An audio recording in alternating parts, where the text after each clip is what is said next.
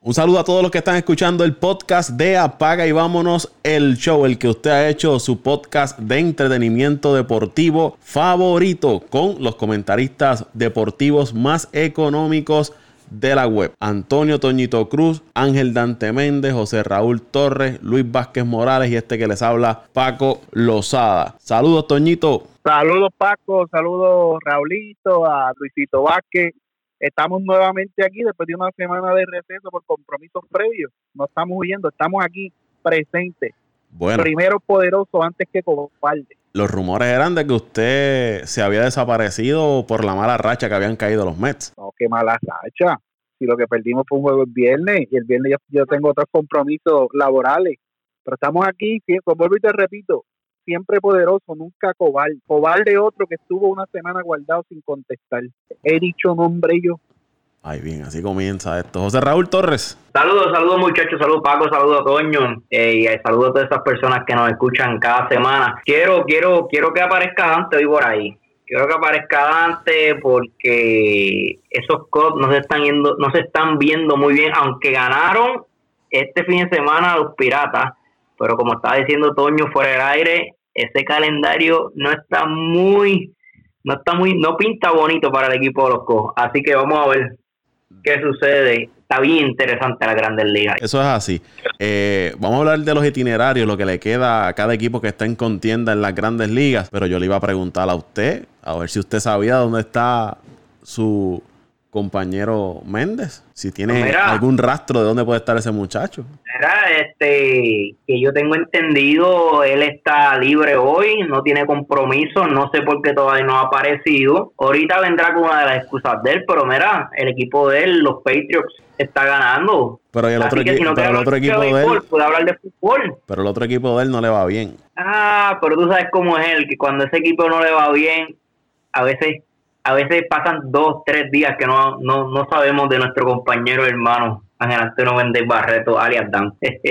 Como dicen en el barrio. Oye, ¿y Luisito? ¿Luisito va a aparecer o no va a aparecer? Bueno, compañero Luis Vázquez, pues hay que excusarlo, porque saben que el trabajo a veces lo, lo pilla y no lo deja eh, entrar, pero esperemos que, que pueda conectarse. Tiene que aprovechar el- la buena racha que están teniendo los Mets ahora, que resucitaron entre los muertos nuevamente. Luisito tiene la oportunidad, igual de Toño, de despacharse Oye, con la antes que, cuchara antes grande. que pase con antes que pase con Toño, la verdad es que, que los Mets han sido este año como un equipo que de repente tú, ya este equipo eh, no está fuera del panorama, eh, no tiene, no tiene, ¿verdad? Eh, chance, no tiene break para, para la postemporada y de repente vuelven y resucitan. Han resucitado, han muerto y han resucitado sobre, ¿cuánto podemos decir? Cinco o seis veces durante esta temporada, pero qué bueno que también están en la lucha porque la verdad, ¿sabes? Fanático del béisbol, el que es fanático del béisbol, esa lucha de wild card en la Liga Nacional y también en la Americana está muy interesante. Yo creo, yo creo que esto,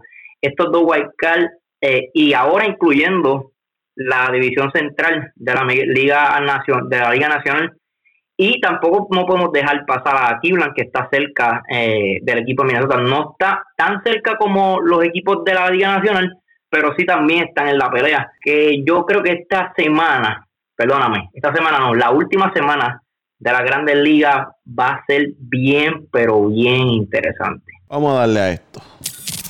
Fuera, fuera del parque.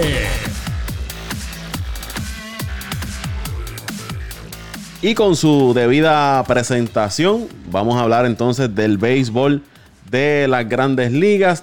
En la introducción, estuvimos haciendo un preámbulo de cómo está el panorama para algunos equipos, esperando a ver si Dante se conecta. Yo espero que él esté bien, que las lesiones que han afectado a los Cops no le estén afectando a él. Pero vamos a comenzar con uno que está aquí, que es Toñito, y vamos a hablar de sus Mets de Nueva York, que como mencionó José Raúl, parecía al comienzo de la temporada, lo que es tradicional para los Mets, comienzan calientes, luego caen. En verano hubo un resurgir, luego del entre el juego de estrellas y unas semanas después del juego de estrellas, luego caen. Habían caído atrás luego de ser barridos por los Cubs, por los Bravos. Luego se levantan y ahora mismo están ahí buscando ese pase al, a los playoffs en el wild card de la Liga Nacional. Los Mets ahora mismo están, les voy a decir rápidamente, a unos cuatro juegos de el segundo wild card que lo ocupan precisamente los Cubs de Chicago. Toño, háblame de tus Mets. Oye, me gusta lo que estoy viendo. Estamos, estamos perdiendo, pero estamos jugando bien. Estamos jugando bien. Ah, no, no me Eh, digas eso. Estamos jugando bien, Paco. O sea, Perdiendo, cuando- pero cuando tú- jugando. no, cuando- no, no. O sea, en el, en el béisbol tú pierdes de dos maneras, o jugando mal o jugando bien. Así es el béisbol. Eh, cuando tú tienes una serie como la que tuvimos este fin de semana que pasó contra los Dodgers de Los Ángeles, que ha sido el equipo más dominante en la Liga Nacional y uno de los más dominantes en todas las grandes ligas, y pierde dos juegos por, por o sea, perdi- perdimos 1-9 a 3, que no se puede contar, pero tú le ganas un juego 3 a 0 y luego pierdes un juego 3 a 2, siempre con opciones de, de tener el juego, el picheo haciendo el trabajo, Ese juego lo O sea, tuvieron opor- Estaban ganando ya en las la- últimas la- entradas. eh, la oportunidad y, y falló Lugo, pero óyeme, Lugo no es, no es una máquina, Lugo es humano y, y, y de vez en cuando se sabe que va a fallar y lamentablemente falló en un momento importante. Pero están jugando bien, eh, el, el, el picheo inicialista ahora mismo está entre los primeros en, en efectividad en, en la liga en la liga nacional. El relevo ha mejorado de la noche a la tierra, que era el, el, el problema más grande que tenían o el defecto más grande que tenían, y ha mejorado y está entre las mejores efectividades desde el juego estrella para acá.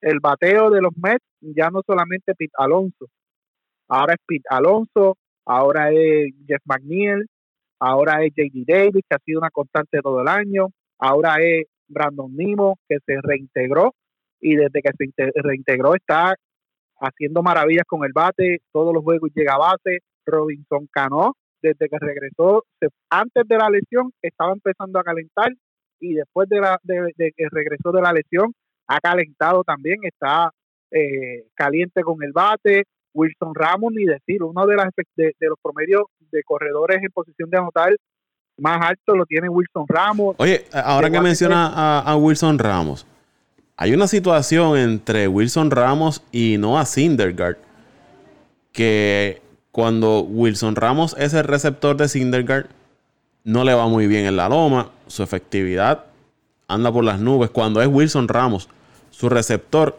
y esto ha creado una especie de roce en el equipo de los Mets de- y, y esta dinámica de quién le va a cachar a, a, a Noah Syndergaard, si va a ser Wilson Ramos. El bate de Wilson Ramos, los Mets lo necesitan en la alineación. Pero por otro lado, si cuando él es el receptor de, de no es efectivo, pues usted tiene que buscar la forma de que su lanzador, que viene siendo el lanzador número 2 en esa rotación, se sienta cómodo y le pueda asegurar una victoria. Recuerdo el caso que tuvo Atlanta en una ocasión con eh, Greg Maddox y el puertorriqueño Javier López. Maddox no le gustaba la forma de, de Javi López cachar. Y entonces tenían a Eddie Pérez cada vez que Greg Maddox lanzaba. Los Yankees, y José Raúl me puede corregir, tuvieron una situación parecida. Me parece que fue con eh, AJ Burnett, que no era Jorge Posada su, su receptor. Entonces tenían a, al otro puertorriqueño José Molina para que fuera el, el receptor de, de Burnett. Tiene, tiene, tiene razón, tiene razón. Eh, háblame de esa situación, Toño, porque en esta recta final los Mets necesitan que de Grom y Noah Syndergaard por lo menos le aseguren victoria. Mira, Paco, en el béisbol esto es bien común. Esto es algo que se llama química. Y muchas veces un dirigente tiene que elegir entre mantener tu jugador más caliente al bate o traer a aquel jugador que te haga el trabajo defensivo. Tomás Nido se ha distinguido este año y por eso es que está ahí con los Mets, no es por otra cosa, porque la ofensiva de él no es eh, nada del otro mundo, es una ofensiva bien, bien, bien limitada. Tomás Nido se ha distinguido desde que llegó a los Mets su primer año, hace como dos años o tres años atrás, en, ser un, un, un receptor bien defensivo, bien inteligente a la hora de llamar el juego, lo que le llaman de llamar el juego, pedir bolas, strike, de, de establecer esa química con los lanzadores. Eh, Dagrom lo prefiere eh, a él. Syndergaard lo prefiere a él. El problema es que Dagrom se adapta. Syndergaard es más expresivo. Esas expresiones que hizo Syndergaard, estuve escuchando reportes, fueron unas expresiones que él hizo en su dogado a sus compañeros. cómo salieron afuera, con qué intención salieron afuera, no sabemos. Pero sí eh, afectaron un poco la relación entre Wilson Ramos y él, aunque después, según tengo entendido y leí, hubo una reunión entre ellos y este, limaron aspereza, pero fue bien desafortunado las expresiones y la persona o el medio que los hizo público, porque fue buscando, pero yo entiendo que fue, y estoy más que seguro buscando desestabilizar esa racha positiva y tratar de poner un freno a esa racha positiva. Inclusive, muchos de los comentaristas hoy en día dicen que el equipo más peligroso eh, de entrar a un wild card y a una serie es precisamente los Mets. ¿Por qué? Por el staff de pichos que tienen. Tienen cinco lanzadores que en cualquier eh, otro equipo son uno o dos.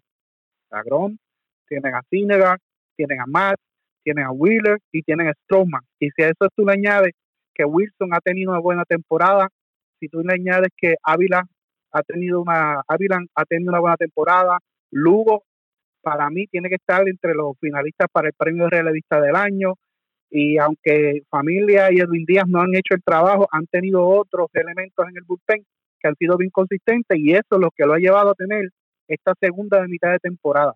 Porque la, la buena racha de los Mets no comenzó después del juego estrella.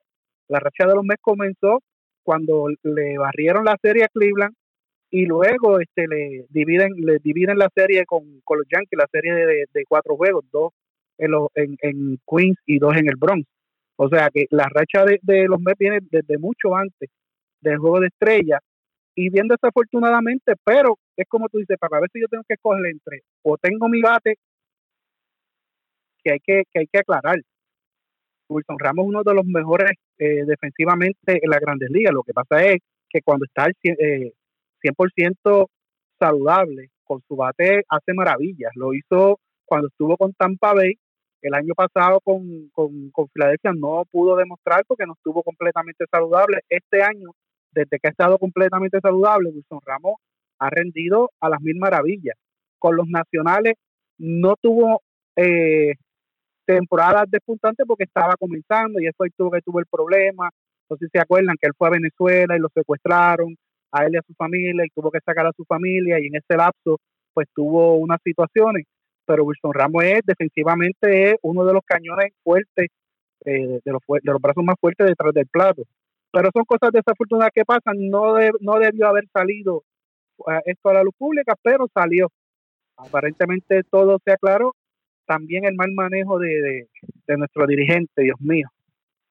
Callaway. Que mucho tú, lo, que mucho tú lo quieres, que mucho tú lo quieres. No, estoy, loco que salgan de él, Paco, y te soy sincero. Lo que es, yo, yo he visto dirigentes eh, malos, pero lo que es el dirigente de Filadelfia y nuestro dirigente eh, han sido responsables de la mayoría de las derrotas. Y me explico.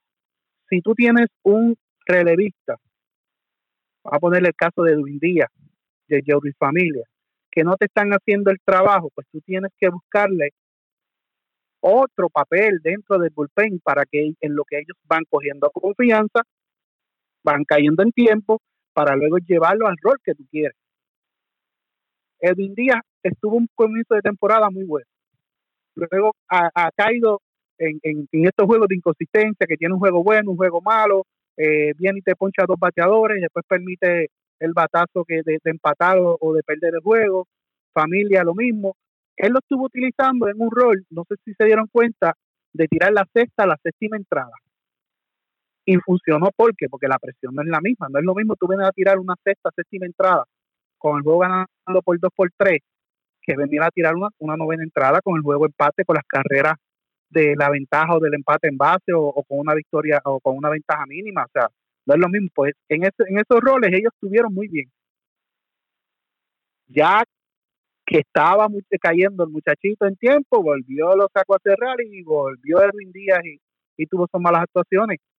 Que vuelvo y le digo y le recalco lo que hemos discutido todos estos podcasts. La temporada ha sido mala, no ha sido desastrosa. Aún así tiene 25 salvados, ha ponchado 50 y pico bateadores en 30 y pico de entrada. O sea, tiene unos números. Eh, eh, yo nunca había visto a Edwin Díaz que su recta tocara las 100 millas. Siempre estaba cerca, pero nunca lo había visto tocar que la recta tocara las 100 millas. Lo ha tocado. O sea, ha ido, ha ido en progreso. Toño, y, ahí, y- volvemos y para ir cerrando Volvemos con- Paco. Lo que pasa es que espe- esperaban que repitiera la temporada del año pasado y esa ha sido la gran decepción, pero no ha sido una temporada desastrosa. Ha sido una mala temporada. eh, para cerrar el, el tema de los Mets, ¿qué le queda a los Mets? ¿Cuál es el calendario de los Mets? Para los Mets comenzamos una serie hoy contra Colorado, luego vamos a Cincinnati, que de las dos series la, la más que me preocupa, como estuvimos hablando antes de comenzar la grabación, Cincinnati tiene unos lanzadores que para el año que viene, si ese equipo endereza ofensivamente, hay que contar con ellos.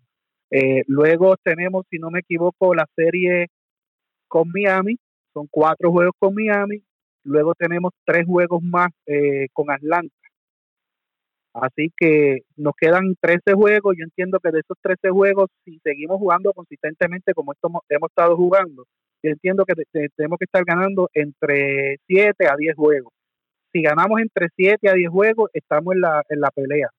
Ahora, vuelvo y te digo, todo depende de la serie contra Cincinnati, que va a ser la serie de estos equipos menos difíciles, como yo siempre le digo, que son Colorado, Cincinnati y Miami. De estos equipos menos difíciles, el más que me preocupa es Cincinnati porque a pesar que todavía tiene un récord negativo, juega una, jue- un- juega una buena pelota y tiene unos muy buenos lanzadores que te van a hacer pasar un mal día el día que vengan eh, el directito. Ahora, como hablamos ahorita, eh, veo con más oportunidades si no se caen por, la- por las lesiones y por las bajas que han tenido y porque son han sido un equipo inconsistente en su picheo y, y muchas veces en su ofensiva, el, el calendario menos difícil y más ventajoso lo veo para lo- lo- los cerveceros de Jaulito.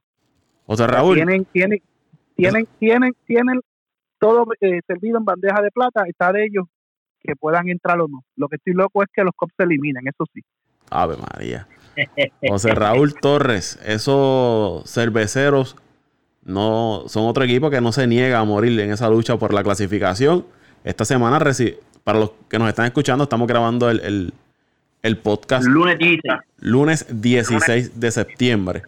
Eh, la pasada semana, el equipo de Milwaukee recibió la mala noticia de que el jugador más valioso de la temporada pasada y candidato, el candidato a jugador más valioso nuevamente, Christian Jelic, eh, se lastimó y va a perder el resto de la temporada. Golpe fuerte para Milwaukee, pero aún así se han mantenido en esa lucha y es el equipo más caliente de las grandes ligas. De los últimos 10 han ganado 9 desafíos. Mira, Paco, en, en- siguiendo esa línea, yo fui uno hace dos semanas que yo prácticamente me entregué que, que, que había dicho en el podcast que el equipo de Milwaukee no tenía ninguna oportunidad. Primero, porque el picheo, la verdad, que estaba luciendo fatal.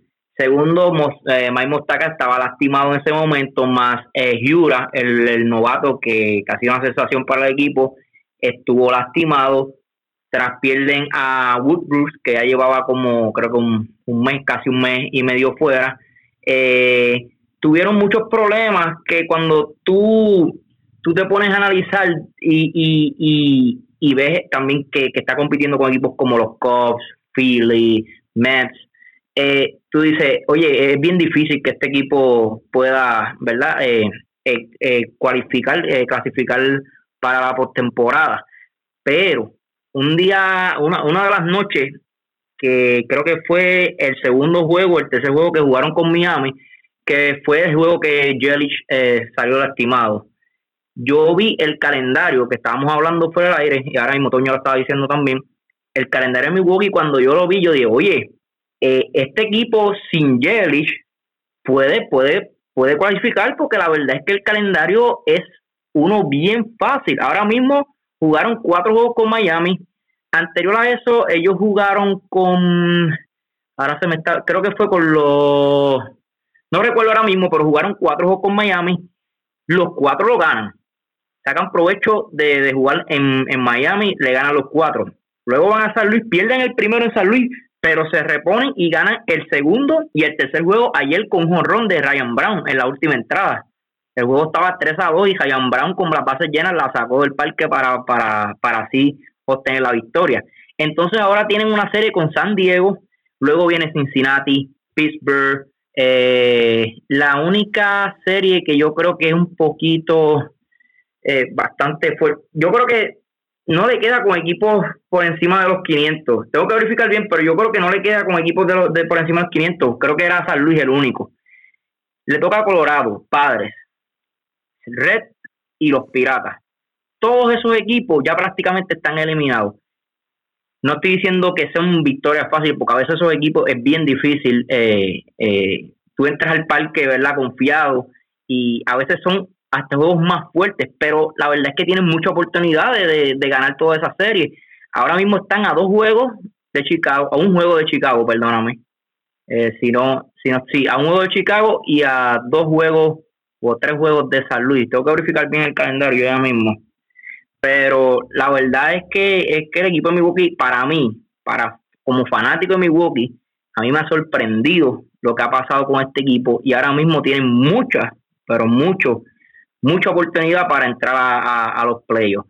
Y mira esto, la gerencia a mitad temporada, yo era uno que lo estábamos criticando, porque la verdad es que el equipo de Milwaukee no se movió y no trajo grandes grandes nombres como lo hizo los Mets, que trajo un Strowman, como lo hizo los Cops, los Cops te, trae, te trajo un, castellano que está, está luciendo muy bien, pero calladito el equipo de Milwaukee te trajo un lanzador de él proviene del equipo de los Piratas, Lice, no sé si lo has escuchado.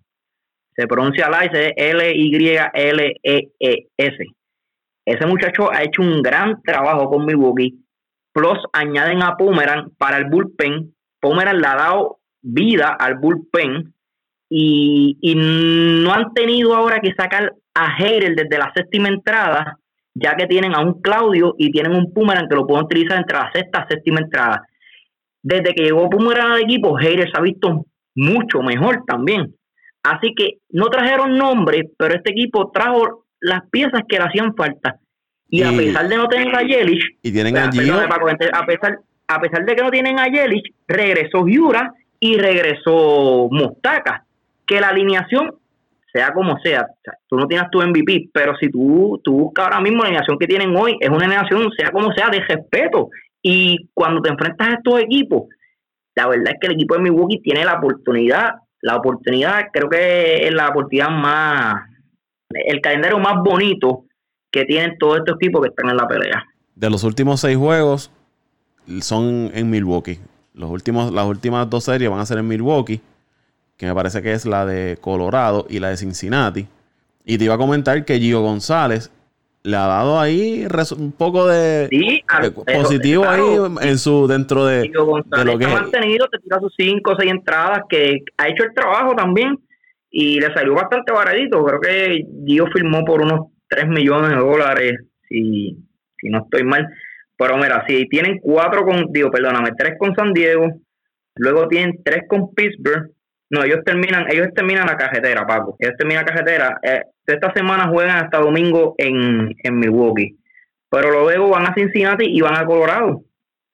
Eh, yo creo que la serie más fuerte es la de Cincinnati por esto de que es un rival de división y juegan en, en la casa de Cincinnati pero el panorama luce, luce muy bien. Cierto, cierto. ellos terminan los últimos seis y en la, en la carretera. la, serie que está ahora es la que ellos juegan como local, que es San Diego y, los Piratas. Oye, pero, pero, pero eso no ha sido un problema porque fueron a Miami cuatro juegos, pudieron sacar los, los cuatro y fueron a San Luis y sacaron dos de tres. Que, que eso te da a entender que, que no importa si en la carretera o en casa, el equipo está jugando bien. Y estaba eh, leyendo un artículo que parece que la motivación de que Yelich, al salir Yelich, esto como que inspirado este equipo para, para seguir ¿verdad? Eh, batallando y, buscando esa clasificación. Aunque yo creo que si Milwaukee hace la, la clasificación para mí, para mi entender, va a ser creo que el equipo más, más fácil de, de dominar en una serie. Me, me explico si por ejemplo Milwaukee va a un, un, juego suicidio con, contra los Nationals, logran ganarlo porque un juego lo puede ganar cualquiera y pasan con los Dodgers, eh, va a ser va a ser el macheo más fácil en, en todo toda la serie. Porque la verdad es que el equipo de Milwaukee, a la hora de verdad, en una serie va a ser bien difícil que le gane al equipo de los Dodgers. No pudo el año pasado, yo no creo que puedan este año. Mucha gente da ya por sentado que el equipo de los nacionales va a clasificar en ese wild card. Y no están seguros. Pero ahora mismo, de los últimos días han perdido seis. Y la diferencia entre los Cops Y Washington es juego y medio. Y entonces si miramos la de Milwaukee, que es el que está a, detrás de, a un juego detrás de los Cubs, por ese segundo wild card, es de dos juegos y medio. O sea, tampoco Washington puede confiarse mucho, porque puede darse el caso de que Milwaukee y los Cubs se queden con el segundo, con el primer y segundo wild card y entonces los nacionales se queden fuera. Sería interesante, hay que ver ese calendario de los nacionales. No, por eso, eso es lo que iba a comentar. Súmale de que tienen, junto con el de los Cubs los, y Filadelfia, tienen, tienen los calendarios más apretados de, de este final de temporada. O sea que, que están en el, llevan mucho tiempo en esa primera posición de wild card, pero puede peligrar seriamente. Eh, yo yo me puedo equivocar, pero ese equipo de los Phillies yo no, yo no lo veo entrando. Ese calendario está demasiado complicado para ese equipo. Ahora mismo a Washington le queda San Luis, que es la serie que comienza hoy, 16 de septiembre, día que estamos grabando este, este podcast. Le quedan tres juegos en San Luis, tres juegos en Miami. Le quedan eh, cuatro juegos. Ok, le quedan cuatro juegos en Washington, pero de esos cuatro, el que se va a jugar el 24 de septiembre, de septiembre es un double header frente a Filadelfia. O sea que le quedarían cinco con Filadelfia y tres con el equipo de, de Cleveland. Entonces, la, la, la opción, no la opción, la oportunidad más grande que tiene el equipo de Filadelfia es que pueda, pueda bajarle esa serie con los nacionales o por lo menos ganar 4 de 5 para así mantenerse la pelea, porque por lo que había escuchado juegan con Cleveland, creo que juegan otra vez con Atlanta, ¿verdad Paco? No, le, le, le quedan los tres con San Luis, tres con Miami, tres con Cleveland y los cinco con Filadelfia. Mm, ese, ese itinerario no está fácil, pero cualquier cosa puede pasar, ¿verdad? Lo que pasa es que ahora mismo, de esos cuatro equipos a los que se enfrentan, lo que es San Luis, lo que es Filadelfia y lo que es, lo que es Cleveland, están luchando puestos por la clasificación. Oye, y no te vayas lejos, el mismo San Luis, exacto, la San Luis está solamente a los juegos, entonces le quedan, dijimos, siete juegos con el equipo de San Luis, con, perdóname, con el equipo de los Cops. A San Luis le quedan siete juegos con los Cops. Eso, eso son una cantidad bastante grande para, para decidir una división. Tengo aquí el de San Eh, Luis. Son tres con Washington, cuatro con los Cops en Chicago, tres con Arizona en Arizona y tres eh, con Chicago que cierra la temporada con los Cops en San Luis. Eh, esa DJ de ayer le, le, le puede costar el final de temporada al equipo de San Luis. El equipo de Milwaukee todavía tiene hasta la oportunidad de ganar la división central porque si se diera, por ejemplo, se diera el caso de que Chicago y San Luis dividan la serie, eh, bueno, quedan siete juegos, que un equipo gane cuatro y el otro equipo gane tres, eso, eso, eso haría que el equipo de Milwaukee pueda subir si, si logra ganar estos juegos, ¿verdad? La mayoría de, los juegos que le quedan. Y San Luis se puede hasta quedar fuera de la contienda. Eso sería bien interesante. Usted se imagina un equipo de los Nationals y un equipo de San Luis que después que estuvieron prácticamente toda la temporada en, en, en, ¿verdad? en los lugares de, de, en los spots de, de, de la clasificación y en la última semana vengan y estos equipos se eliminen. Sería interesante, interesante por demás. Ahí en, Oye, en- pero, en esa, eh, en esa situación, Perdóname, Paco. Dame, dame decir algo. Eh, sería interesante eh, y, y es algo muy probable. Lo que yo no veo probable es el chiste que yo escuché ahorita de que los Cubs pueden ganar la división. Eso sí que yo no lo veo probable. Eso bendito, de solamente pensarlo me, me meo de la risa. Oye, pero Como ¿quién, diría adelante. Muy quién dijo eso? ¿eh? ¿Quién- ¿Quién dijo eso? Ángel, Méndez. Ah, de ganar la Voy a división. ganar la división, papi, y me dijo. Y yo sí, claro. Bueno, hay que ver, hay que ver. bueno, la- ellos tienen, que era lo que yo iba, tienen la, la oportunidad de clasificar y quedarse con la división en sus manos. Porque le quedan estos siete juegos con San Luis. pero tienen que ganar por lo menos 5 de 7 para lograr eso, porque el resto del calendario no es fácil. Le quedan siete con San Luis, le quedan dos con los Piratas y le quedan tres con Cincinnati. A los Cubs de Chicago. Y no, el problema no es que van con Pittsburgh y con Cincinnati, es que van fuera de Chicago, donde tienen récord negativo. Ese, ese es el, el mayor problema de ellos. Y tienen problemas, la Tienen lesión de Javi. Baez, la lesión de Javi Baez y ahora la lesión de Anthony Anthony Rizzo. Rizzo, Es significativo tener la baja de un jugador tan importante como lo es Anthony Rizzo, Javi Baez está fuera de lo que resta de temporada.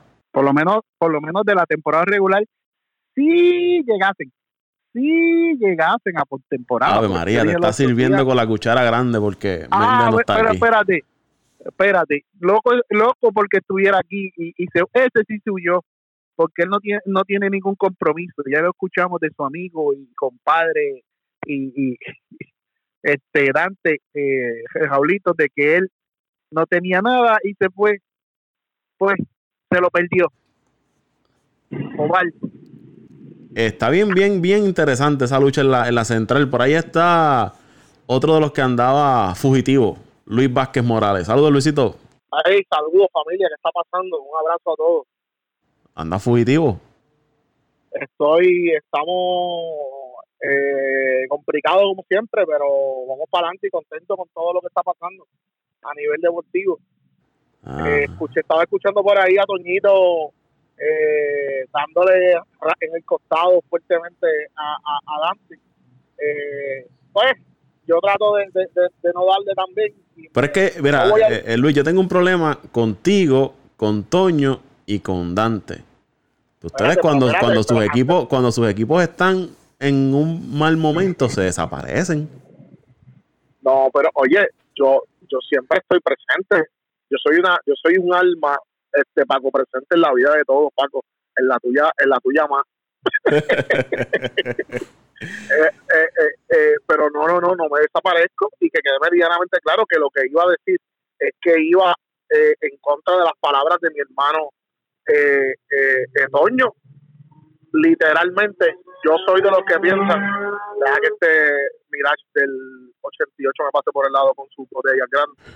este, eh, yo soy de los que pienso que todavía el sol de hoy, esa central no está nada, no está nada de- decidida eh, y, y comparto la visión de, José. Oye, esa central, literalmente Milwaukee está a tres juegos. Ciertamente Milwaukee pierde a una pieza clave como lo es eh, Christian Yelich, pero eh, eh, San Luis no es un equipo, eh, no es el equipo más sólido de la liga. Luis es un equipo competitivo que eh, en estas últimas, eh, este último mes, vamos a ponerlo de esa manera, Goldschmidt despertó un poco. Eh, y, y el equipo pues está produciendo y jugando juegos pequeños y por eso es que están ganando y también Chicago eh, Chicago y Milwaukee tampoco han, han, han jugado una pelota maravillosa eh, a pesar de que están jugando para, para, para encima de los 500 están jugando sólidos no es que están jugando perfecto como lo es lo, lo como lo son tus bravos de Atlanta Paco que están teniendo una temporada súper súper consistente. Estos han sido equipos que sí están ganando pero eh, eh, son son equipos que, que se les puede llegar y se les puede y se les puede se les puede hacer eh, eh, son susceptibles para decirlo de cierta manera.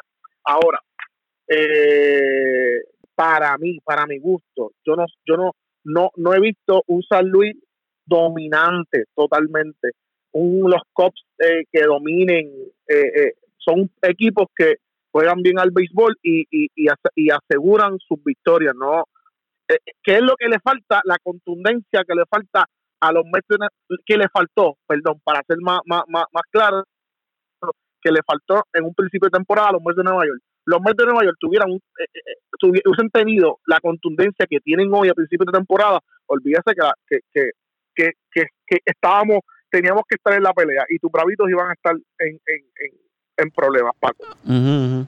Sí, sí. Eh, pero literalmente lo que estoy hablando de eso, de, de ese San Luis, de esos Cops, es lo que tiene este en, en, este año Atlanta. Son consistentes, se notan que son un equipo eh, eh, eh, contendiente, que es un equipo que hay que contar con ellos, que hay que, que buscar la, la manera para sacar victorias. Nos pasó hace dos, hace dos o tres series, necesitábamos esa serie contra ellos eh, eh, y literalmente no la ganaron. ¿Qué tiene que pasar en esa central? Yo pienso que hoy los Cops están a dos juegos de San Luis y con siete juegos en calendario.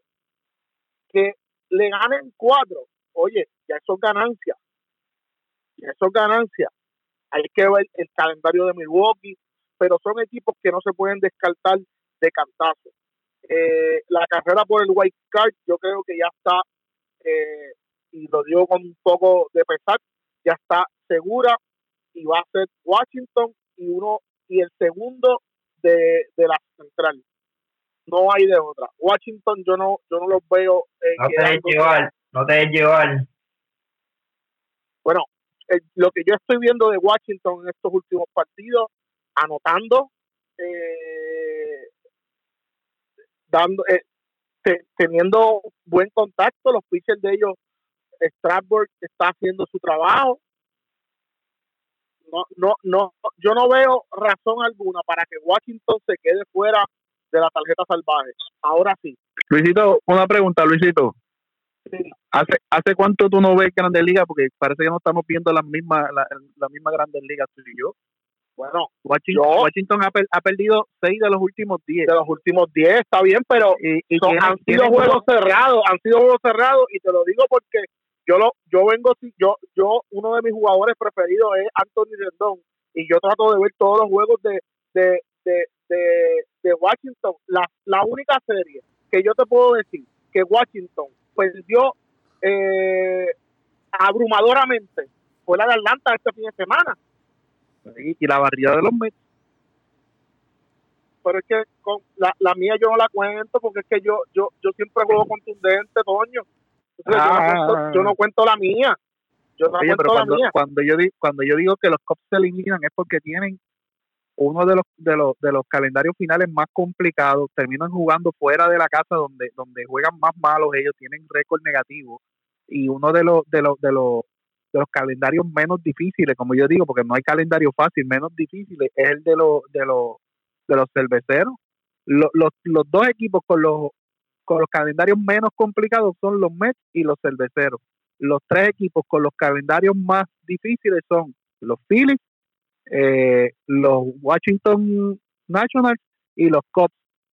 San Luis tiene, no tiene un, un calendario eh, fácil, pero tiene la ventaja que tiene dos juegos eh, de, de, de, la delantera en, el, en, en, en, la central. Pero esto no está decidido, Luisito. Todavía no, no está decidido. Cualquiera, no, no, cualquiera se lo puede llevar. Ponle, ponle, que, ponle que tienes toda la razón, pero a, eh, ¿verdad? Al final del día yo tengo que hacer lo que la mayor parte de las personas dice, hacen. Vamos a ver jugador por jugador. Yo pienso y yo estoy, ¿verdad? Yo creo y estoy casi seguro que a pesar, pueden decir lo que digan, pero tú tienes a ayudar que está pichando muy bien. John Lester, Kyle Hendricks, eh, y el otro que se me olvida, este, ay Dios mío, Quintana. Quintana cogió palo los últimos dos juegos, pero es un pitcher, es un pitcher, es un pitcher, es un pitcher. Eh, ellos tienen a otro que jugaba con, con Texas. Cole Hammers. Cole Hammers. Oye, eh, eh, por más que sea, tú tienes cuatro tipos ahí que te van a dar juegos, ¿entiendes? Yo no veo eso en San Luis. Por eso es que yo te digo que yo siento que, que esa central puede cambiar, hermano. Y que todavía el sol de hoy, los Cubs de Chicago tienen, tienen algo de, de, de, de, espacio para fortalecer este último tres, trecho de temporada. Y por eso es que yo le veo una cierta ventaja sobre, sobre, sobre San Luis. De hecho, sobre el mismo Milwaukee. Porque Milwaukee eh, la mayor parte del peso recaía en, en, en, en lo que pudiera ser la figura de, de, de James. Así que, que hermano, eh, no está Dante para decírselo de frente, pero cuando nos escuche, que lo sepa. A pesar de todo, soy fanático de los Mets, pero creo que sí, ciertamente, mis Mets ya están fuera de la contienda del, de la tarjeta salvaje, pero esos Cubs de Chicago hoy tienen la oportunidad de ganar la, la, la, la central o de entrar por, por, en el segundo puesto de, de la tarjeta salvaje. Y esos Cubs, eh, aunque fue contra el equipo de los Piratas, pero anotaron 17, 14 y 16 carreras en el fin de semana pasado. Ay, bendito contra los piratas. Ay, bendito productivo. contra los Oye, piratas. y te digo, y te digo una cosa, mano. Yo, por más que sea eh, la, la, la presencia de Víctor también, de Víctor Caratini, hijo, eh, a mí me alegra, coño, y, y, esta lesión de, de, de Anthony yo creo que también le va a dar la oportunidad de jugar varios juguitos en la primera base. Así que, que, que vamos a ver qué va a pasar con él y con el equipo. De hecho, eh, Toño, estamos ya adelante, Babi. 1 a 0. Vamos a ver qué pasa. Vamos, Hombre de poca fe. Vamos entonces a hablar brevemente de la liga eh, americana del White Card, que hay tres equipos ahí buscando ese White Card. Está el equipo de Tampa, el equipo de Oakland y el equipo de los indios de Cleveland. Cleveland desperdició una gran oportunidad en su pasada serie frente al equipo de, de Minnesota. Tuvieron la oportunidad de ganar esa serie. No fue así. Terminaron ganando el último desafío. Oakland tiene el liderato en ese wild card. Tampa tiene la segunda posición. Y a juego y medio se encuentra el equipo de Cleveland. Hay dos puestos para tres equipos que están batallando. Boston está a nueve juegos. Y yo no creo que, que ya tenga oportunidad de, de quedarse con, con algún puesto en el wild card. Apenas tienen 79 victorias. Y Cleveland, que es el que está luchando ahí, tiene 87. Tiene 8 victorias más que el equipo de, de Boston. ¿Qué le queda a Oakland? Le queda Kansas City. Le queda Texas. Le queda los Angels sin Mike Trout. Le queda los Mariners.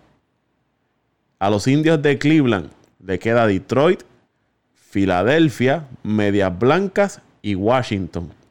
Y al equipo de Tampa le quedan los Dodgers, le queda Boston, le queda los Yankees y le queda el equipo de, de Toronto. Ahí quien se ve con un itinerario más favorable es el equipo de Oakland. Oye, y es cierto, Oakland tiene todas las oportunidades de, de llevarse ese card y, y entiendo que se va a llevar el primer puesto del card por la manera en que vienen jugando, están jugando demasiado consistente, Paco, se están ganando a todo el mundo. El Moneyball, aunque le guste, a quien no le guste, el Moneyball da resultados y nuevamente lo, lo así lo confirma. Eh, el segundo puesto, pues, eh, me gustaría que sería Tampa Bay, pero es que Cleveland está demasiado inconsistente, pero ya prácticamente ya esa, esa liga está definida, la- la- las divisiones están definidas, solo faltaría que se defina el card. Eh, ahí no hay mucha emoción, la emoción está en la nacional.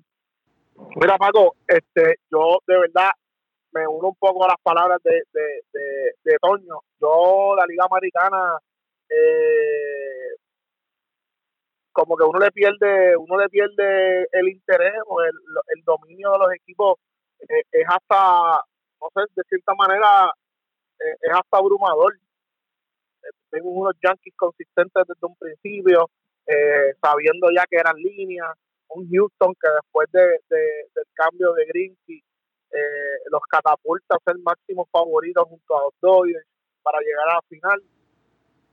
Eh, la central, bueno, ¿qué, qué, qué, qué podemos esperar de esa central? Equipos que se supone que dieran eh, el todo, no, no, no han dado los resultados esperados al sol de hoy, quien me dijera a mí que iba que Minnesota iba a ganar 91 partidos, eso es para reírse, oye, y con posibilidades de cerrar sólido y terminar ahí cerca de, los de, de, de de los 100 trucos, ¿entiendes? Eh, no, no, no sé qué decirte sobre, sobre la central de la americana. Lo que sí y que hay que eh, hay que marcar grandemente. Un equipo de Oakland jugando en el oeste de la americana con un equipo alrededor de un equipo tan sólido como es Houston, literalmente a siete juegos, eso no es nada, oíste. Siete juegos para el equipo de Houston. Oye, el equipo de Houston es para haber ya estado en las 105 victorias, lo que hizo Boston el año pasado. Eh, eh, ese equipo de Houston es una cosa bárbara Eh, lo único que lo detuvo, lo que lo detuvo, literal, las lesiones. Pero vemos a este equipo de Oakland que todos los años es lo mismo, dan la batalla, dan la batalla. Estaba leyendo que de los 10 propuestos que subieron en esta última etapa que hay que vigilar, tres son de ellos. Eh, eh, ¿Cómo lo hacen? El sistema, no quiero decir que es perfecto porque pocas cosas son perfectas, eh, pero es un sistema bien calculado, bien bueno, y hay que seguir con lo que da resultados. Yo creo que Oakland va a ser una línea para tarjeta salvaje, que se cuide entonces Cleveland y Tampa Bay, a ver cómo terminan en estos últimos partidos.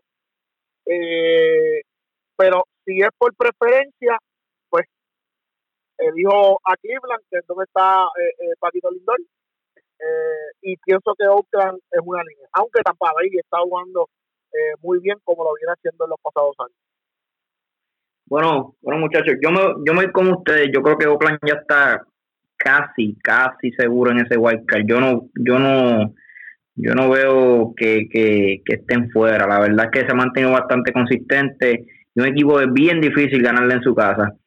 Tampa Bay Cleveland debe ser, wow. De verdad que este equipo de Cleveland, de repente una semana te juegan como, como líderes de división, la próxima semana te juegan como, como un equipo, como un equipo más hay que ver cómo cierran y por lo que escuché de Paco, el calendario no es muy fácil. El calendario que le queda no, no, no está fácil. Así que veo un, no un margen tan grande, por un poco de ventaja al equipo de Tampa Bay eh, llevándose ese segundo puesto. Y, con el comentario que dijiste, Luisito, tiene, tiene mucha razón esta americana. Estos equipos como los Yankees Houston, yo diría más los Yankees Houston, el mismo Minnesota ha tenido un gran año, pero vuelvo y traigo el tema que una vez traje hace unos meses atrás, donde el equipo de Minnesota, mira, se enfrenta a un equipo de Cleveland que ha sido inconsistente todo el año. Y también se enfrenta a Chicago, Detroit y Kansas City. La mayoría de estos juegos, eh, prácticamente la mitad de la temporada de Minnesota es jugando con equipos, con estos equipos. Sea, yo lo, lo que traigo este tema, traigo este, este tema. Porque yo pienso que Minnesota en otra división no tenía break. En cualquier división de la Grandes Ligas, para mí, donde único tenía el break de ganar la división es solamente en, en, la, en la, americana, en la, la, en la división central de la americana. En ninguna otra división tenía el break de, de, de poder de poder coronarse como, como campeones de la división. Ese, esa es mi opinión. Oye, y otro detalle, José y muchachos, eh, a mí me sorprendió mucho, pero grandemente. Yo estuve bien sorprendido que porque es un pitcher que yo que yo sigo, porque me gusta su actitud, su swag. Trevor Bauer, la manera en que en que Cleveland se desprendió de los servicios de Bauer, siendo un pitcher tan dominante. Oye, por más que sea, él puede tener la actitud que sea. Yo sé que es un poco irreverente, un poco, eh, eh, eh, tiene, tiene un poco de problemas de actitud. Oye, pero traíste a Yaciel Puy que tiene más problemas de actitud que él, ¿me entiendes? que yo no sé en qué cabeza cabe con las lesiones, la, la, inconsistencia, jugadores enfermos. no no sé no no sé qué le pasó a la, a la, a la gerencia de Cleveland que tomaron la decisión, para mí, desafortunada, de, desprenderse de los servicios de, Trevor Bauer eh, para un equipo como Cincinnati, que todo, estoy seguro que enseguida Bauer termine ese contrato con Cincinnati, va a salir y va a llegar a un equipo bueno porque Trevor Bauer es un excelente pitcher, de hecho todos los años termina entre los mejores eh, a nivel de ponche eh, y yo veo a ese chamaco cayendo en un equipo ganador eh, y siendo, ganando sus 12, 14 partidos eh, por año. El, el problema que, es que yo creo que, que, fue lo que colmó la copa fue el, el, partido donde él cogió la pelota y la lanzó allá al centrofil. Ahí fue donde el equipo de Cleveland... Pues, está, bien, Paco, pero entonces tú, tú, tú ok, yo, no estoy aplaudiéndolo, no lo aplaudo. Para mí eso, eso es una falta eh, de ética al, al, juego, pero dale una suspensión de dos días. No, pero, es que ya, ya él tenía ya, ¿cómo te digo? No era Ese no fue el, el, el único incidente, ya él No, venía ese teniendo no fue el problemas. detonante. Yo sé, yo sé que eh, eh, ellos, ellos venían teniendo problemas, pero tú vas a traer a Yaciel Puy. Yaciel Puy, este Paco. ¿Sabes? Tú no vas, tú no tú estás trayendo a No, Mr. Problema. No estás llevando un angelito. No, tú estás trayendo a Mr. Problema, ¿me entiendes? Mira, pero, pero fíjate, ese tipo de peloteros a mí, a mí me gusta, por, por en lo personal. Son, son peloteros que, que a veces Pasionales. que hacen que, que tu abogado despierte, que tus peloteros, ¿sabes? A veces tú, tú, nosotros que hemos jugado, ¿verdad? Softball, eh, lo que sea, béisbol, a veces necesitamos tipos que, eh, coño, ¿qué está pasando? ¿Sabes? Vamos a despertar, vamos a, vamos a sacar cara, vamos a, no, no nos dejemos, ustedes saben, no nos dejemos... Sí, sí, no, en el sí, mosqueo, la eh. Que está en el Sí. mosqueo el dogado muerto ahí a Sí, sí, un sí. cementerio. No se dejan meter, la, no se dejan meter las cabras al cancho. Oye, ¿ustedes se acuerdan el año pasado cuando Chris Sale se, se envenenó con el dogado de, de Boston y, y, soltó un par de malas palabras y aquí estamos dejándonos y plan, plan, plan? Y de ahí para adelante el equipo de Boston fue otro. ¿Sabes? A veces los equipos necesitan peloteros así. La verdad que yo siempre lo he dicho, necesitan tipos de actitud. Y, y la actitud de él prácticamente no ha sido con, con sus mismos...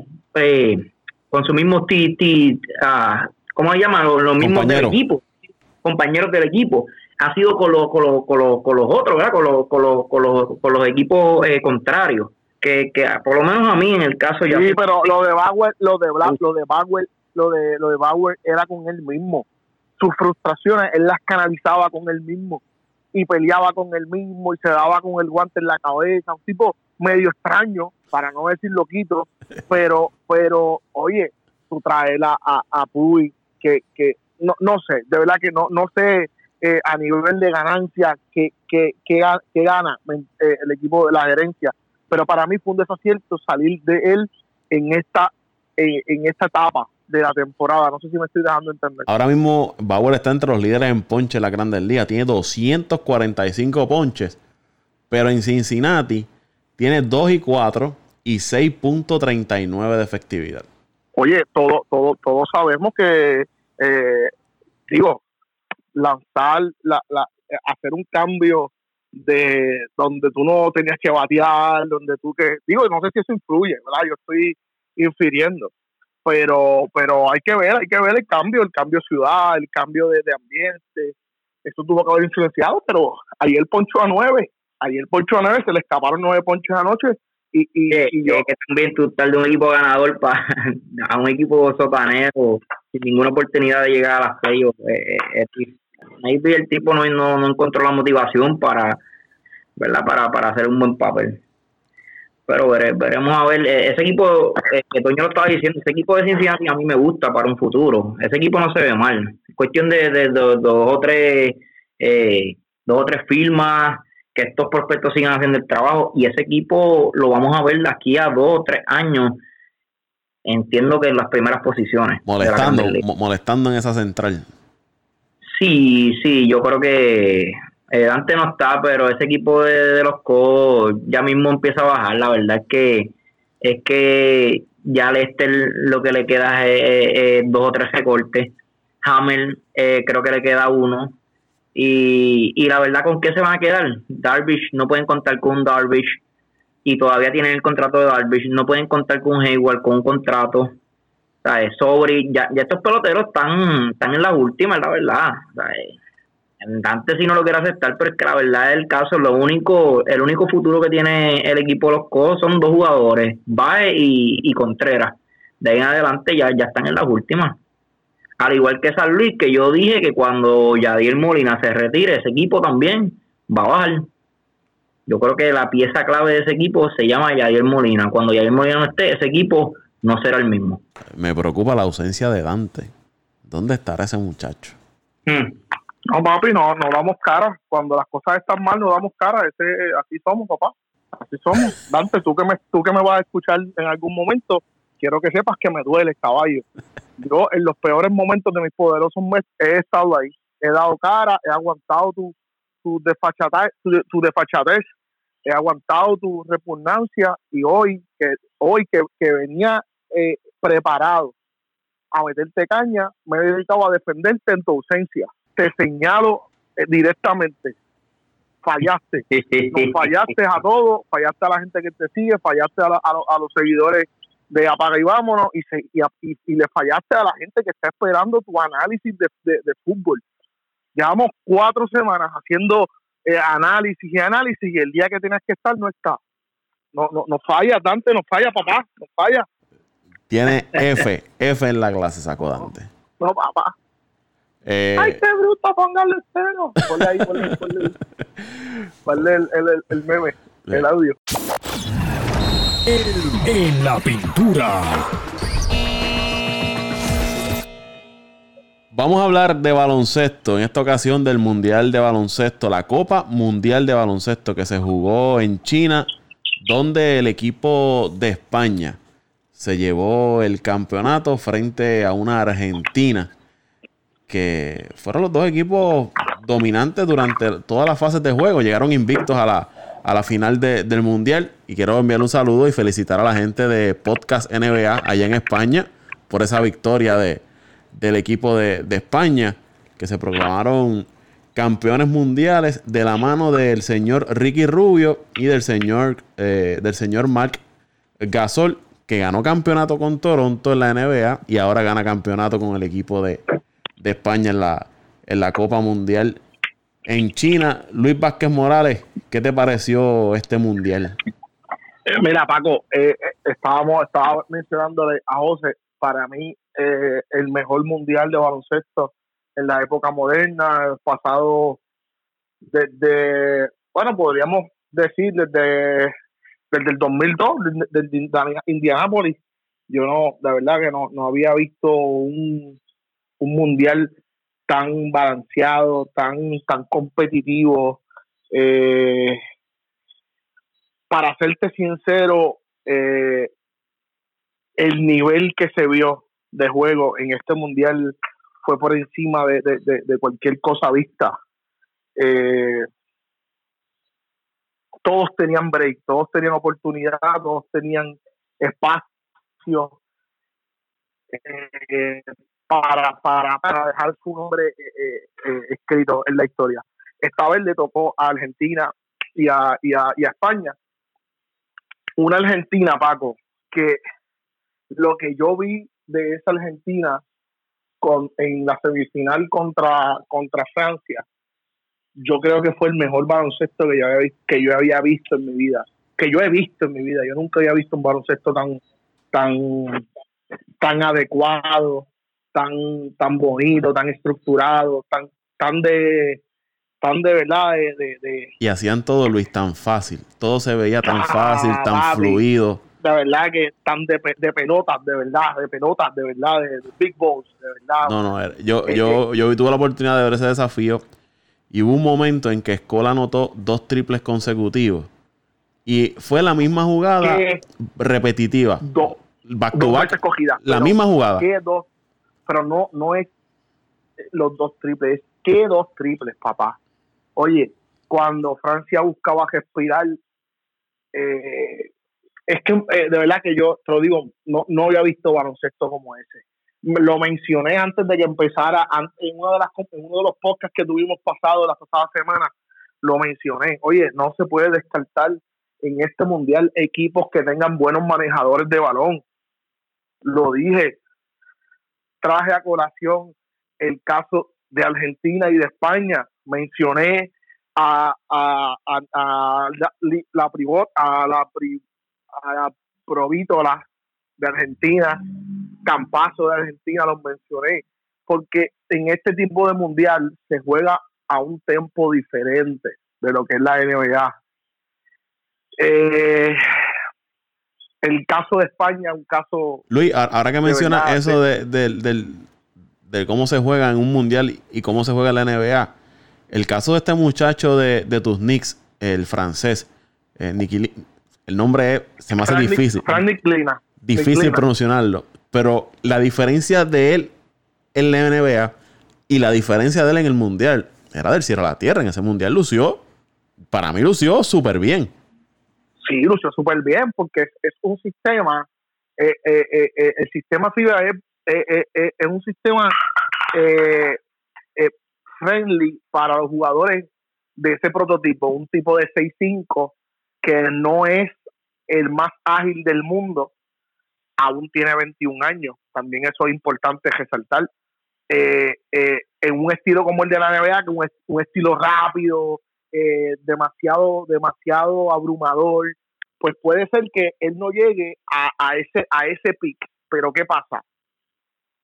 Yo, yo estoy comparando, y gracias que lo menciona, yo estoy comparando, yo veo a Nick Lina a como lució hace dos, eh, hace dos mundiales a, a Ricky Rubio. Porque Ricky Rubio es el mismo prototipo. Ricky Rubio es ese poingal grande que no es el más eh, atlético, pero que tiene unas virtudes a nivel, a nivel de eh, tempo de juego que te lleva a otro nivel.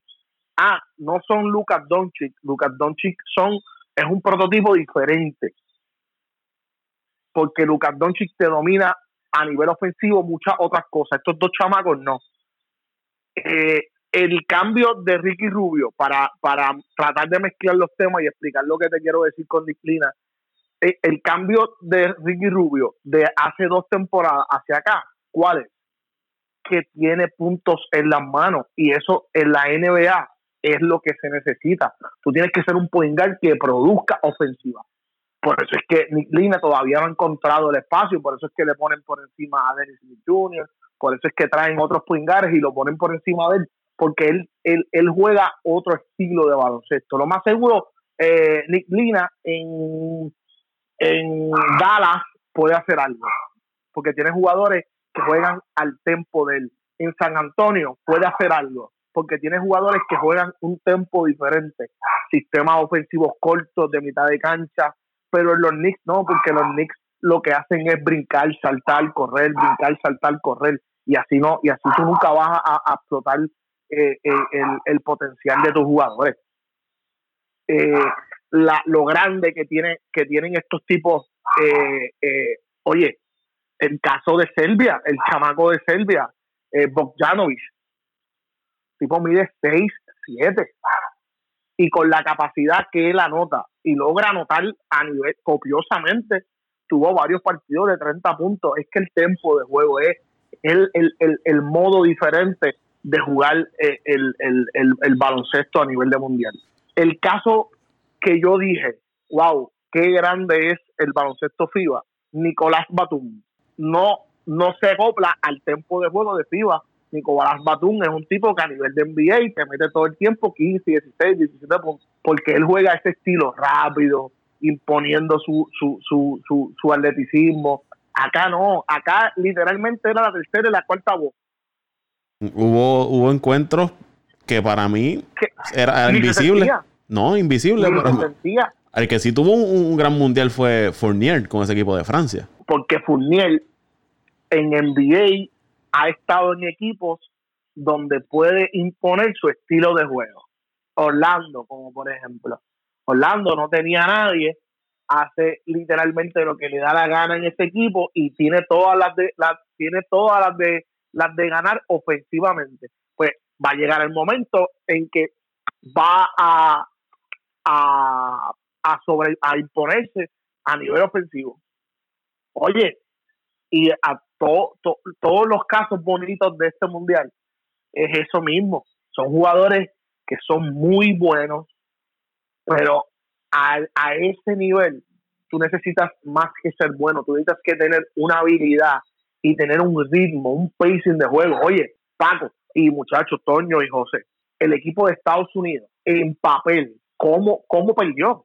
¿Cómo? Kemba Walker, Jason Tatum, Donovan Mitchell, Bruce López, Chris Middleton, eh, Mike, eh, Chris Middleton eh, Mike Turner. Oye, jugadores que son opción 1 y 2 en sus equipos, pero no tienen el mismo tempo de juego. Aquí tú tienes que tener patrones consistentes defensivos, ofensivos, y tú tienes que jugar todo el tiempo al mismo sistema, al mismo sistema, al mismo sistema. ¿Cómo Serbia eh, logró dominarlo. Ahí, dando ahí, golpe, golpe, golpe, golpe, golpe, patrones defensivos todo el tiempo diferente. juego esto, juego esto otro. A nivel ofensivo, te juego eh, un pick and roll, eh, un pick and pop, dos pick and pop corridos y después te juego una jugada diferente al final, eh, donde hay un jugador cortando por debajo del aro y llegó el, la canasta solo. No saben rotar a nivel defensivo. No saben hacer una cortina sin moverte, sin darle un cantazo eh, extra al, al, al oponente. Y- Literalmente, eh, Y en este mundial, los equipos en el lado defensivo van a pegarle al contrario. Allí no está en, eso de, de pasarle la manita. No, allí lo- los, tipos juegan duro todo el tiempo. Y, otro, y otra cosa es el movimiento del balón. Yo voy a España, Argentina, haciendo cuatro o cinco pases antes de, de atacar el canasto. oye, y, se, y hacen cuatro o cinco pases y eso es, si no lo hacen, no están haciendo un sistema. Ellos sienten que se le, oye, eh, eh, es que eh, a los que no son de Puerto Rico y no están escuchando, hubo un partido en que España, eh, Puerto Rico cruzó con España en el segundo juego del Mundial y Puerto Rico le hizo una gran primera mitad al equipo de España. En el timeout, ¿qué le dijo el coach de España a los jugadores? No podemos caer en el juego loco. Esa fue la palabra que utilizó. No podemos caer en el juego loco. ¿Qué significa eso? Oye, no te salgas de tus patrones, no te salgas de tu sistema. Tu sistema es uno concreto, con el que llevas desarrollándote por los pasados 15, 20 años. Porque Scarioli lleva eh, como 15 años dirigiendo España, entre, yo creo que estuvo un par de años fuera, pero lleva como 15 años dirigiendo a la selección. O sea que, que, que hay un método. ¿sabes? La rueda para ellos ya está inventada. Timeout. Oye, estamos ganando por seis, pe- por seis puntos. Pero estamos ganando por seis puntos porque estamos cayendo en el juego loco de ellos. ¿Qué pasó? En el tercer cuarto cayeron el tiempo, 18 puntos de ventaja. Se acabó Puerto Rico. Se acabó. Oye, y después de eso, España fue otra cosa. Cogió Italia y lo hizo puré de papa. Cogió a Serbia, los paseó también.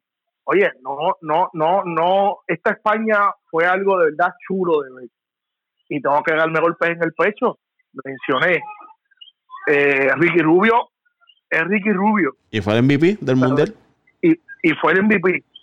Pero yo siempre hice hincapié en que España tenía al mejor point guard del torneo y lo sigo manteniendo. Y era su sexto hombre, Sergio Yul, un jugador que cambiaba el pacing de juego, que le traía puntos al equipo, que hacía lo que tenía que hacer en defensa y en ofensiva para para para para para traerle otro otro otra otra atmósfera y traerle eh, otro tipo de dinámica al, al, al, partido. Oye, era era era bonito ver a, España jugar. Oye, los hermanos eh, Hernán Gómez, ese ese ese centro que juega con, con Willy, Willy Hernán Gómez, oye, ese tipo ese tipo es una máquina demoledora.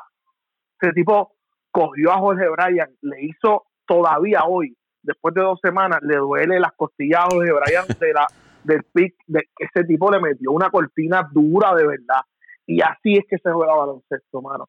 Eh, Luis Escola con 39 años, eh, eh, cargando una selección completa. Es que de verdad hay que dársela. Fue un mundial de excelencia, fue un mundial bonito, un mundial donde jugadores jóvenes pudieron exponerse, el mismo Giannis, el mismo, el mismo Bogdanovic, el mismo Jokic, que lo que tienen son 24, 23, 25 años. Eh, eh, es algo bueno, es algo bueno. Luis, Eh, antes de, de- de terminar, ¿qué te pareció que equipos como, ya hablaste de Estados Unidos, pero Grecia, que se hablaba como uno de los favoritos, Serbia, se hayan quedado a mitad de, de camino? Claro, adelantaron a la segunda ronda y quizás las personas pueden alegar de que cuando fueron a los cruces, pues ahí es que ellos se vieron, se vieron afectados. Pero ¿qué te parece que esos dos equipos, Grecia y Serbia, se quedaran y no, no llegaran ni siquiera a, la- a la- a las semifinales? me sorprendió mucho, me sorprendió mucho eh, Serbia. Serbia me sorprendió mucho, obviamente, te toca cruzar, te- no te toca cruzar con una, un bombón de, de, de azúcar, te toca, te toca cruzar con, con, con una potencia, tú sabes. eh, eh, pero deja, queda mucho que, que desear. En cuanto a Grecia, eh, yo creo, yo creo y me incluyo que nos dejamos, que nos cegamos un tanto con la figura de Giannis Antetokounmpo. Eh, creo que, que, el equipo no logró cuajar con él, aunque tenían jugadores eh, de mucha experiencia a nivel FIBA, eh, no lograron cuadrar, no, no lograron congeniar, no lograron, eh, eh, ¿cómo se llama esto? Este, no, no lograron lograr la cohesión que se necesita para, para, para llegar allí a, a, lo que es esas últimas tres etapas que son la, los octavos, los cuartos, perdón, la semifinal y la, y la, y la, y, la, y las semifinales como tal. ¿Sabes qué equipo, qué equipo me gustó mucho, eh, Luis? Australia. Me gustó mucho ese equipo de Australia. Patty Mills se tiró un gran torneo. Eh, jugando muy bien. Y me, me, gusta, me gusta el, estilo de juego australiano. Y no, y no, y eso sin dejar de, mencionar que, que este, este muchacho no fue, vencimos. Eh, el, el, pero el triunfo de Australia radica en que, Paco, en que vienen jugando por los pasados 10 años el mismo básquetbol. Vienen jugando el mismo básquetbol desde hace 10 años. La liga se ha convertido en una de las mejores ligas a nivel mundial eh, exportan demasiados jugadores a hacer refuerzos en, liga eh, del exterior. Ellos tienen a, Puerto Rico. Eh, este muchacho que juega, no sé si es con Utah, Ingles. Joe Ingles, durísimo, zurdo, con una capacidad anotadora eh, por encima del promedio, mete el triple, te juega frente del canasto. Es, es, es, un negrito, es un blanquito que juega como negro. De verdad, juega un baloncesto duro de verdad juega un baloncesto de calidad, Joe Ingles. Oye, tienen a, a Andrew Bogut. Andrew Bogut, sea como sea, a ese nivel, es prime. Un jugador primera selección de, del draft, con, con base experiencia de la NBA.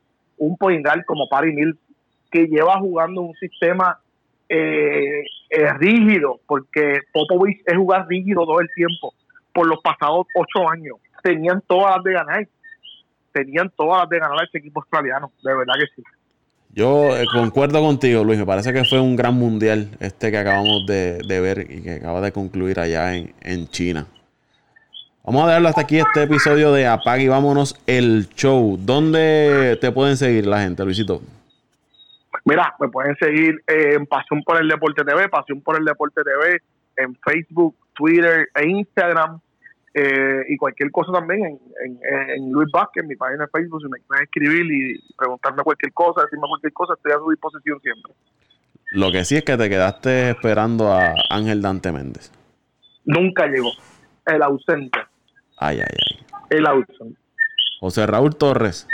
Bueno, pueden seguir por José R. Torres en Facebook y, y en Twitter me voy a tirar Saludos a sus amigos mexicanos, pero así me dicen en Puerto Rico, arroba Pito Torres 821. Toñito Cruz. Bueno, a mí me consiguen en Twitter, Antonio Cruz 528, y también me pueden contactar a través de Facebook en Cibeco Béisbol, Cibeco con C y con B de bueno, Cibeco Béisbol. Estamos ahí haciendo deportes y haciendo trabajo voluntario de todo un poquito.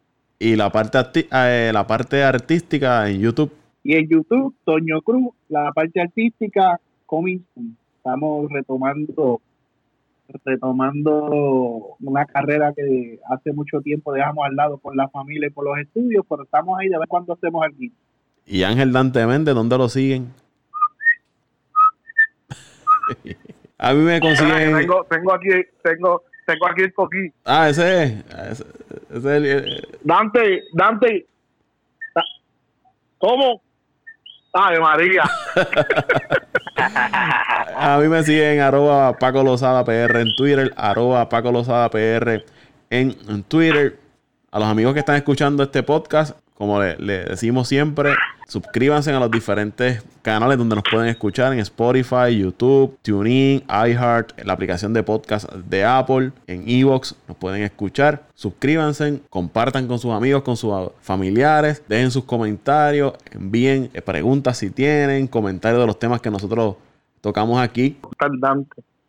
Te damos la bienvenida y quiero que sepas que antes que escuches el podcast, porque no vas a escuchar, yo sé que siempre nos escuchas, te di, te di una buena inaugurada. Quiero que sepas que hablé de ti por no haber llegado temprano, que te quemé, que, que hablé, que hablé peste de ti. No te voy a decir que hable, que lo puedes escuchar. Es lo único que te voy a decir. Vámonos el show.